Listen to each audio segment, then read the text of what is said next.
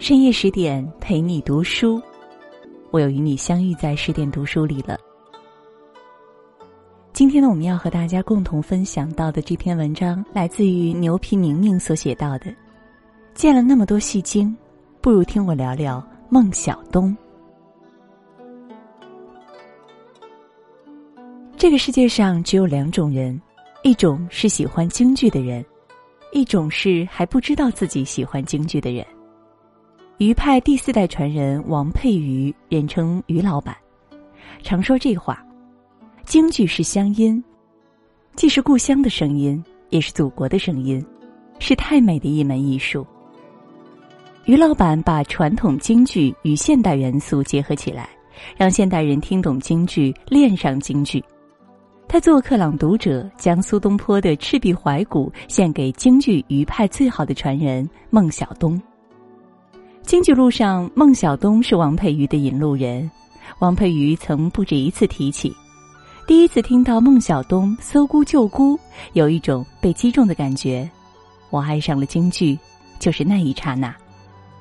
孟小冬究竟是怎样的女子，又留下怎样的哀婉故事呢？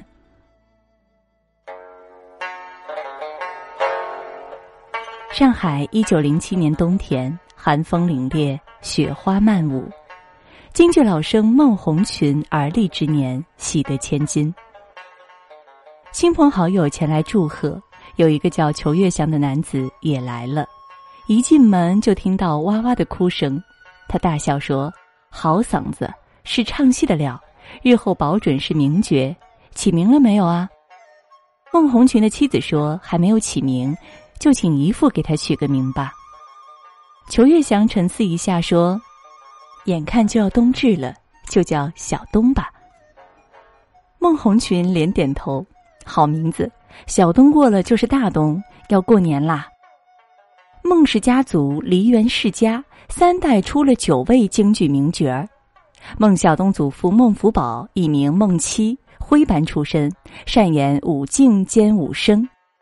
叔叔伯伯们在戏曲界都有所长，父亲孟红群还曾与灵界大王谭鑫培配戏。这样的家庭长大，孟小冬的眼里、耳边全是戏。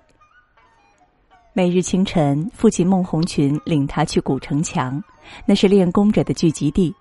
四岁的孟小冬看着小男孩们，只是比我稍大些，个个双手撑地，双脚甩在城墙垛上，纹丝不动。父亲告诉他：“他们在拿大鼎，你想学吗？”孟小冬回：“想。”自此，孟小冬天不亮就起床练功，幼年便学了不少真本事。孟小冬七岁那年，父亲演出《八拉庙》，差点晕倒台上，之后便瘫痪在床，不能继续唱戏。顶梁柱塌了，因为看病，家中积蓄很快就花光了。九岁那年，身为长女的孟小冬只能离开学校。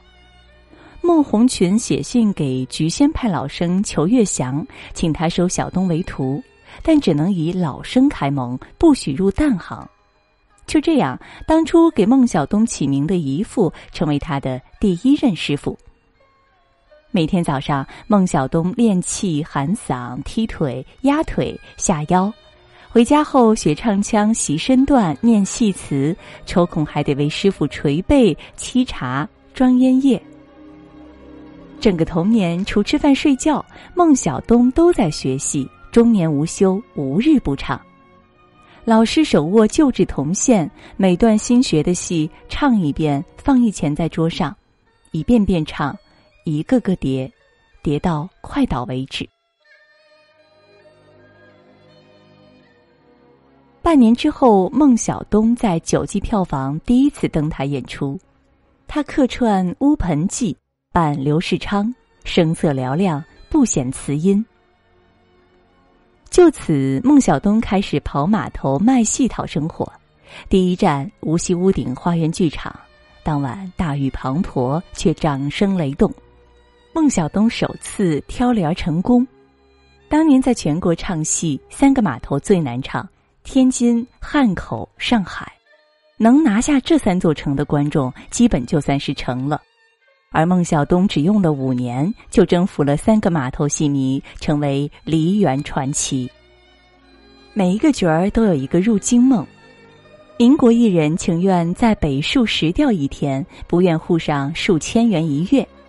老情师孙老元也曾说过：“要想有所发展，应该进京深造，那才是京戏的打窝子，有的是高人。不入京不成角儿，这是行规，更是铁律。”当年的北京，放眼望去，高手云集。以梅兰芳为首四大名旦和以余淑妍为首四大须生都正处盛年，想在这里唱出名堂，可谓登天。前门一带明戏楼、清乐园、新明戏院，个个大牌林立，一眼望过去，大大小小都是角儿，连扫地的老汉和茶馆小二都能拉会谈，张口就来。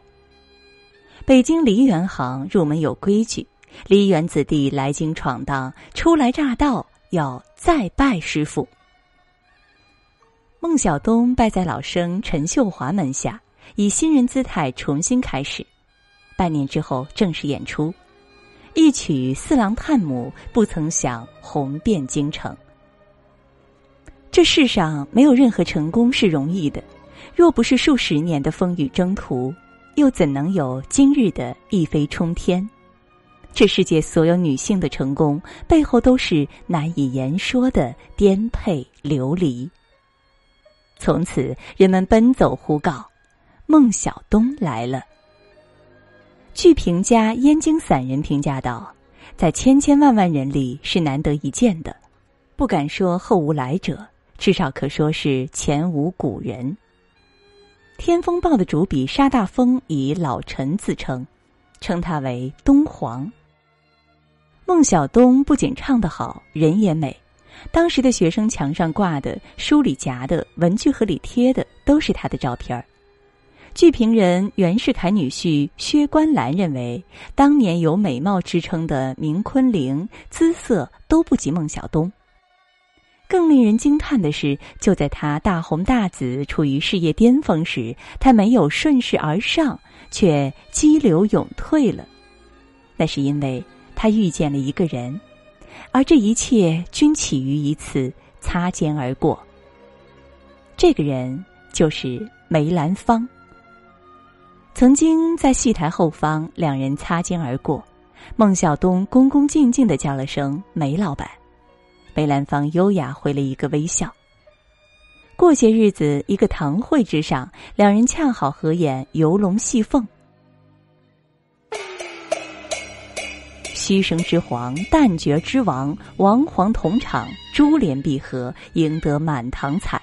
台下的梅党再也按耐不住了，纷纷建议：梅梦若是一段美满婚姻，今后的生旦对戏，天下还有谁能红得过他们？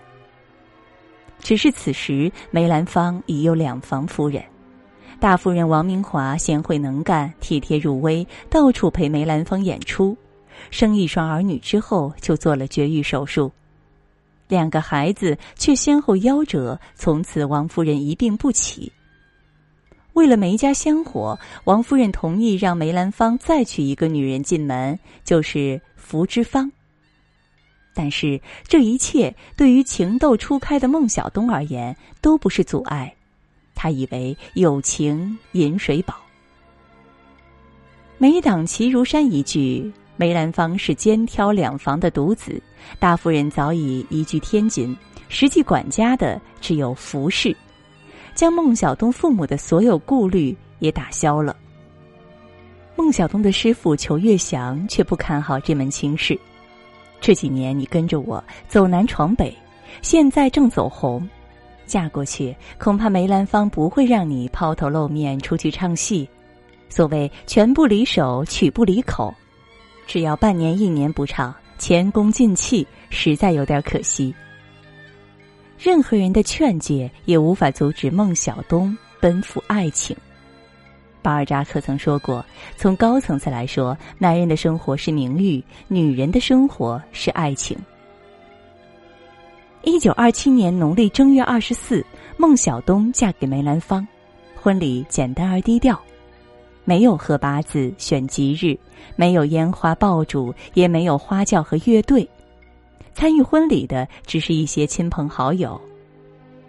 婚后，梅兰芳的日子依旧如常，上台唱戏，访友会客。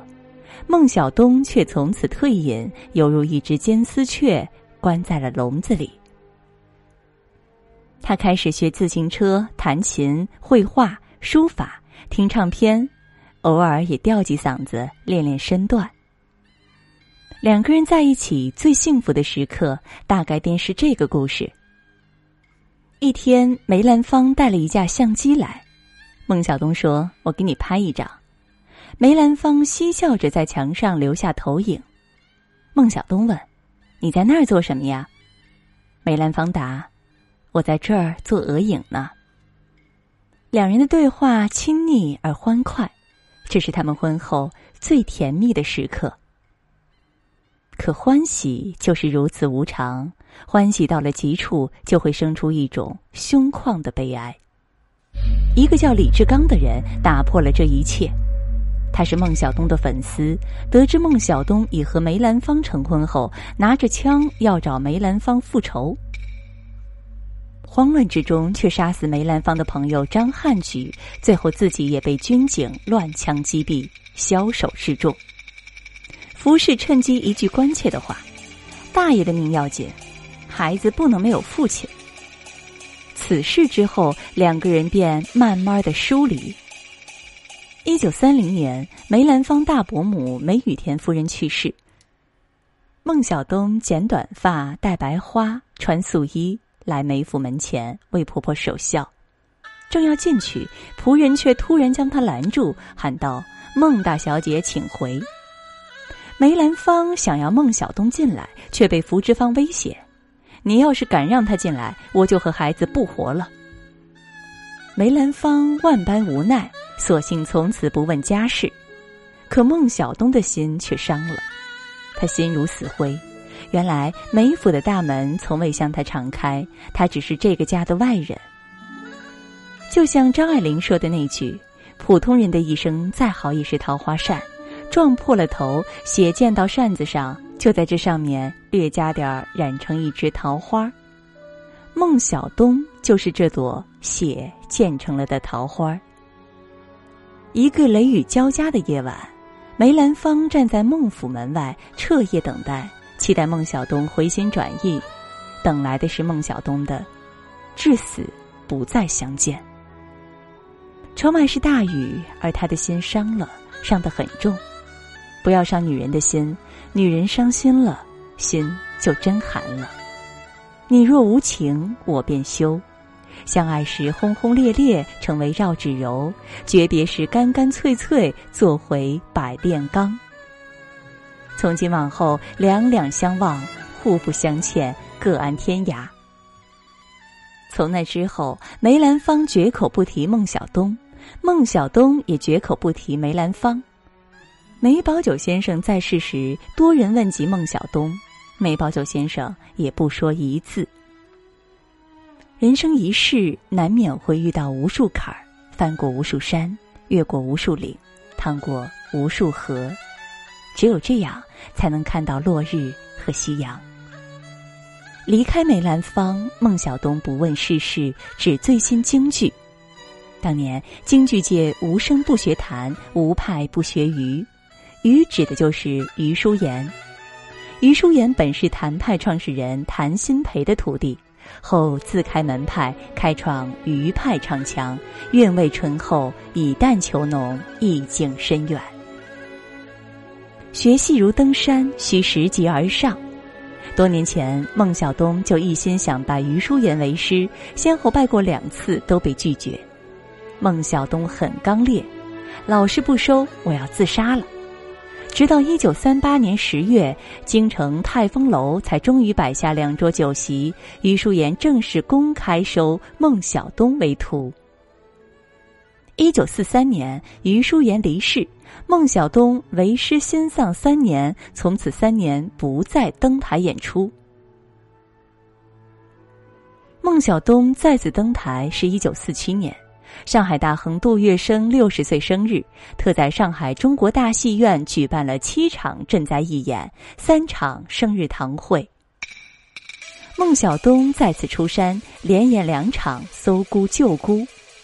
演出还没有开始，原本只卖五十万元一张的门票，竟然被炒到了五百万一张，依然一票难求。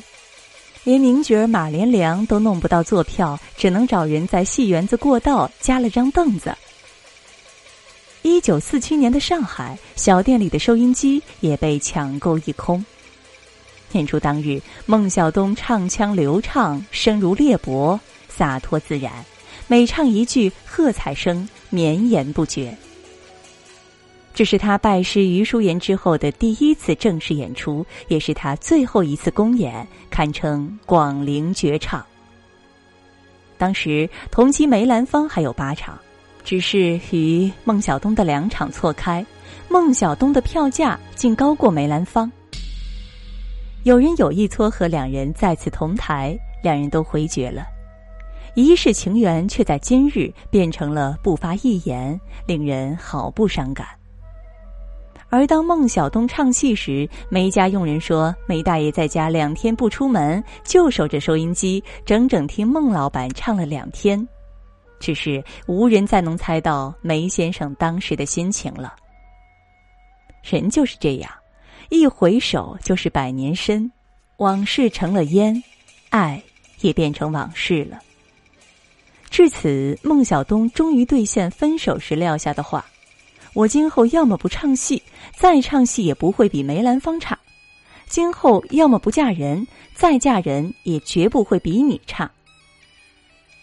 孟小冬的第二任丈夫是杜月笙，一个跺一跺脚都会让整个上海颤抖的人，可他不靠争强好狠，只以仁义闻名，出身江湖却自掏二十万给罢工工人，国难来临却组织青帮十万人抵抗日军。哪一件事都是后世楷模。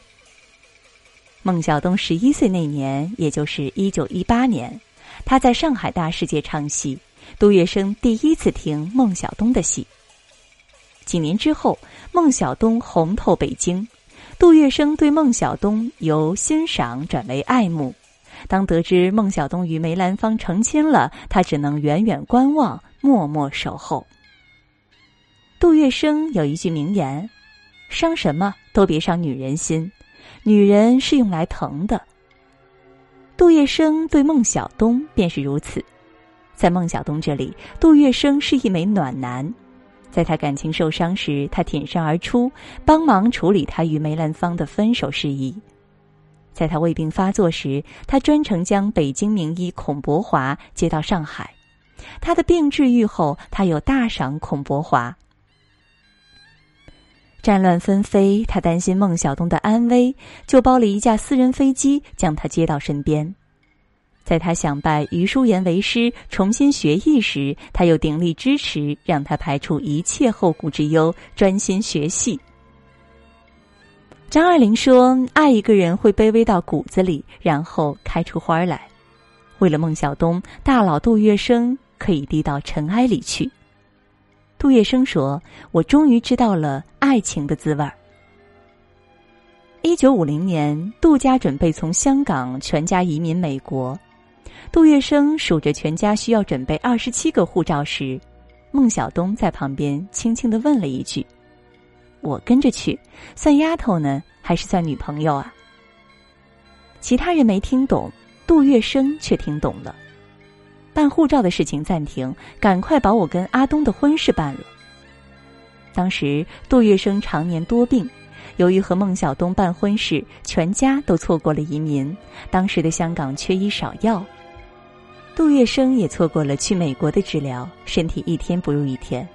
但他不亏女人，直到最后都给心爱的人一个交代。杜月笙便不顾家人反对，于乱世中病榻前举办婚礼。让孩子们称孟小冬妈咪。在梅兰芳那里，孟小冬没有得到的名分，杜月笙给了。一九五一年，杜月笙临终前仅剩十一万大洋，立下遗嘱，如此分配：每个太太拿一万，长子拿一万，没出嫁的女儿拿六千，出嫁的拿四千，孟小冬拿两万元。如果说梅兰芳是孟小冬的青春，而杜月笙则是孟小冬的港湾。一九五一年，杜月笙去世，孟小冬一人移居台湾，之后从未回过大陆，也没有再见过梅兰芳。晚年，孟小冬吃斋念佛，戴着黑框眼镜，手挎黑皮包，常年穿一双黑布鞋，不再登台，只带一些京剧学生。晚年，张大千是他的知音，孟小冬赠张大千自己京剧录音带，张大千赠他六条通景大荷花，有点俞伯牙与钟子期的意味。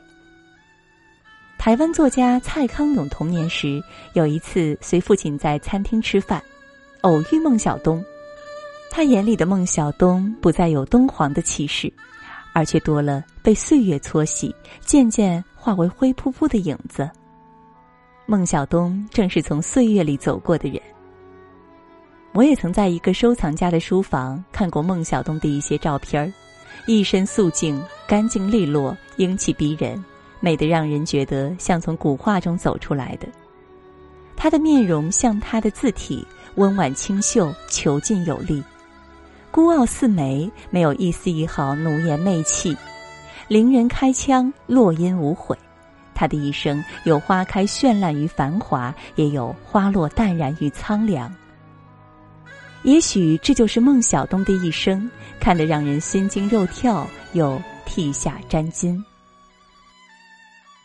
值得说一下的是，晚年孟小冬的书桌上常摆两张照片儿，一张是梅兰芳，一张是老师余淑妍。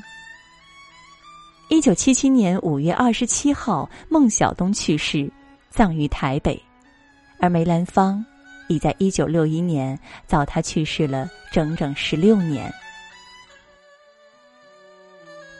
世事如沧海，沧海也化成世事。孟小冬的墓碑由张大千题写“孟太夫人墓”。他这一生，即便不遇到梅兰芳，不遇到杜月笙，他依旧只是孟小冬。这是他全部的人生，现在全部讲完了。从纸对面，我依稀可以看见一个完完整整的人，在迎面走来，令我泪如泉涌。好了，更多美文，请大家继续关注我们的十点读书，也欢迎把我们推荐给你的朋友和家人，一起在阅读里成为更好的自己。往事不要再提，人生已多风雨，纵然寂寞不去，爱与恨都还在心里。真的要断了过去，让明天好好继续。你就不要再苦苦追问我的消息。爱情它是个难题，让人目眩神迷。忘了痛或许可以，忘了你却太不容易。你不曾真的离去，你是有爱意，我对自己无能为力。因为我仍有梦，依然将你放在我心中。总是容易被往事打动，总是为了你心。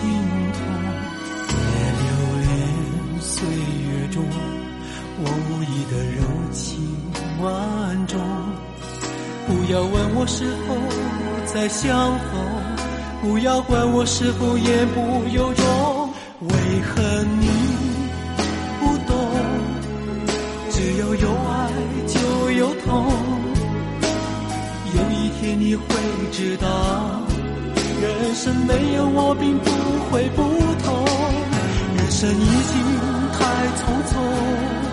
我好害怕，总是泪眼朦胧。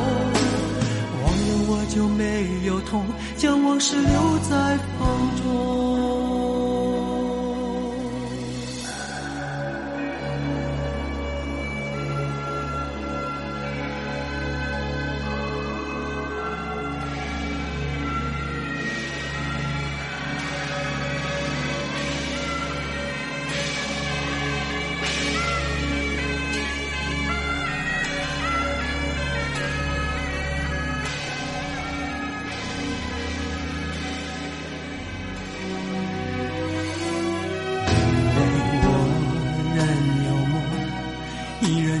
放在我心中，总是容易被往事打动，总是为了你心痛。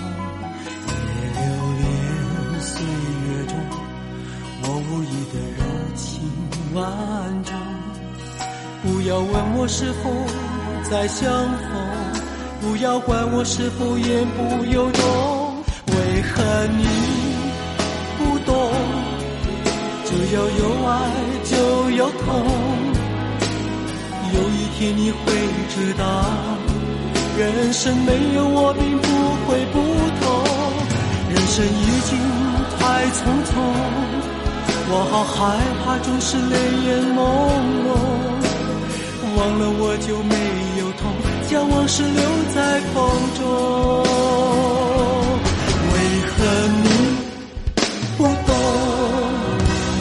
有爱就有痛。有一天你会知道，人生没有我并不会不同。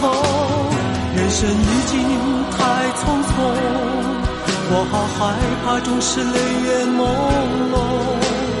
忘了我就没有痛，将往事留在。